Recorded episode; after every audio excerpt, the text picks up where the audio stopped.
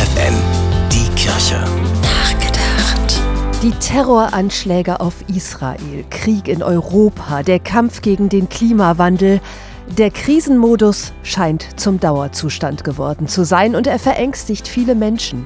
Darauf machen auch in dieser Woche viele Ärzte aufmerksam in der Woche der seelischen Gesundheit. Denn selbst diejenigen, die psychisch und physisch stark sind, dürften angesichts der ganzen Krisen Mühe haben, die schlechten Nachrichten beiseite zu schieben.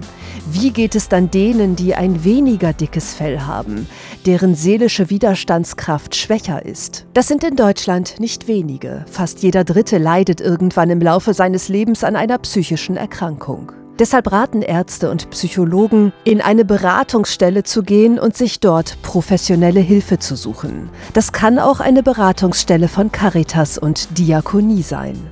Die Hilfe dort ist kostenlos. Die Profis können zwar die äußeren Bedingungen nicht ändern, aber sie können Betroffenen das Rüstzeug an die Hand geben, besser mit schweren Situationen umzugehen.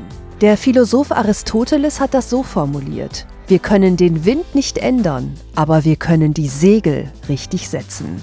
Stefanie Behnke, FFN Kirchenredaktion.